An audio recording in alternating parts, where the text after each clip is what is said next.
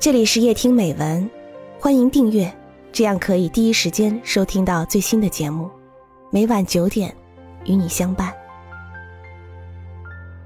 枕草子六则，作者：清少纳言，翻译：周作人。使人惊喜的是。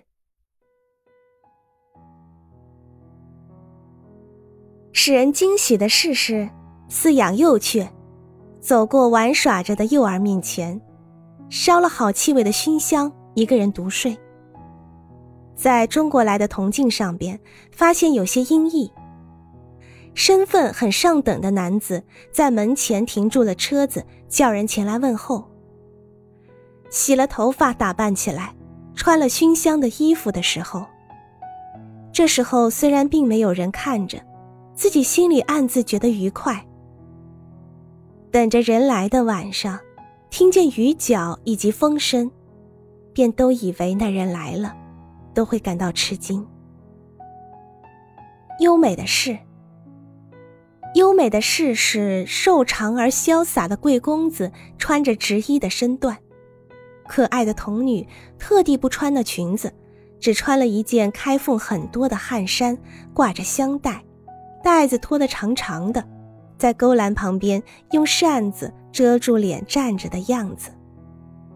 年轻貌美的女人将夏天的帷帐下端搭在帐杆上，穿着白绫单衣，外罩二蓝的薄罗衣，在那里习字，这是很优美的。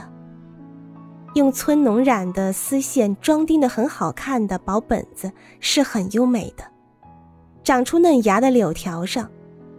附着在青色薄纸上写着的书简，在染得很好玩的长须笼里插着五叶的松树，三重的会扇，五重的就太厚重，手拿的地方有点讨厌了。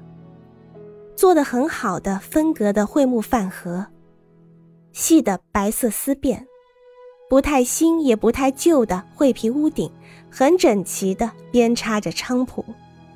青青的竹帘底下，露出帷帐的朽木形的花纹模样来，很是鲜明。还有那帷帐的穗子，被风吹动着，很是优美的。夏天挂着帽额鲜明的帘子的外边，在勾栏旁有很可爱的猫，带着红脖绳，挂有白色名牌，拖着锁子，且走且玩耍，也是很优美的。五月节的时候，菖蒲的女藏人头上戴了菖蒲的发饰，挂着和红垂纽的颜色不一样，可是形状相像的领巾和裙带，将上次的香球送给那并列着的王子和公卿们，是很优美的。他们接过来，拿来挂在腰间，舞蹈拜谢，也实在是很好看的。在五节捧熏炉的童女。还有着小祭衣的贵公子们，都是很优美的。六位藏人穿着青色袍直素的姿态，临时记的五人，五节舞女的随从童女，也很优美。画起来看上去较差的东西，画起来看上去较差的东西是石竹、樱花。地堂花。小说里说是很美的男子或女人的容貌，画起来看上去更好的东西。画起来看上去更好的东西，松树，秋天的原野，山村，山路，鹤，鹿。冬天是很寒冷好，夏天是世上少有的那样热些为好。感人的事，感人的事是孝顺的儿子，鹿的叫声，身份很好的年轻男子潜心修行精进朝拜御愿，和家里的人别居，而每朝修行拜佛礼赞，也是特别感人的。念诵经文的人，想着他恩爱的妻子夜里醒来，听着他念经的声音的那一种神气。让人感到很可怜。在九月三十日、十月一日左右，听着若有若无的蟋蟀的叫声，母鸡抱卵的样子。在深秋的庭院里，长得很短的茅草，上头带着些露珠，像珠子似的发着光。苦竹被风吹着的傍晚，或是夜里醒过来，这一切都觉得有点哀愁的。相思的年轻男女，有人从中妨碍他们，使得他们不能如意。山村里下雪，女人或男人都很俊美，却穿着黑色丧服。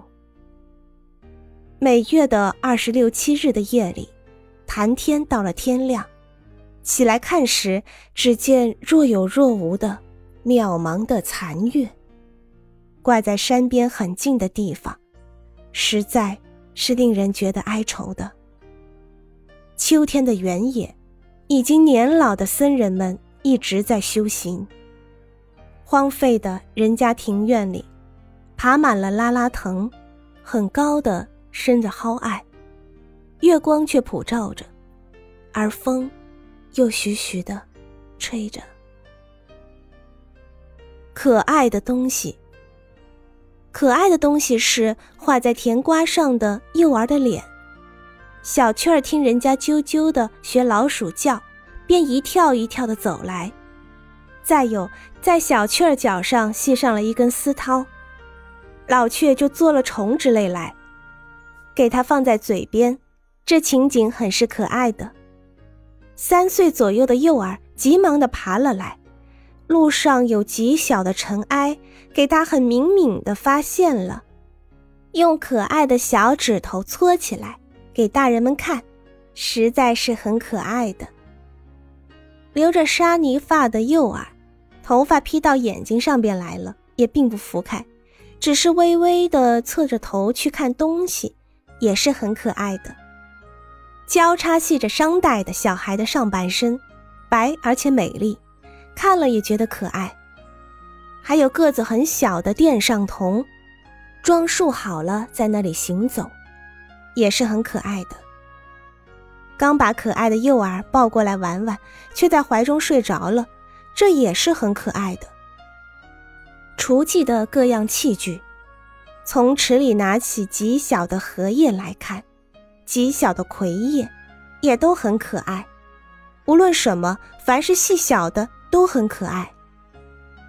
胖胖的两岁左右的小孩，色白而且美丽，穿着二蓝的罗衣，衣服很长，用背带束着，爬着出来，实在是很可爱的。八九岁、十岁的男孩，用了幼稚的声音念着书，很是可爱。小鸡脚很长的，白色，样子又很是滑稽。仿佛穿着很短的衣服的样子，啾啾的叫的，很是喧嚷。跟在人家后面，或是同着母鸡走路，看了都很可爱。小鸭、舍利瓶、石竹花，都可爱。